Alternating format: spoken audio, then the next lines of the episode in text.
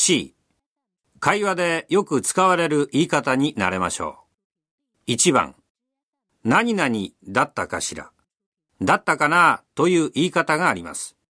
どんな気持ちを伝えるときに使いますか？次の会話を聞いて書いてください。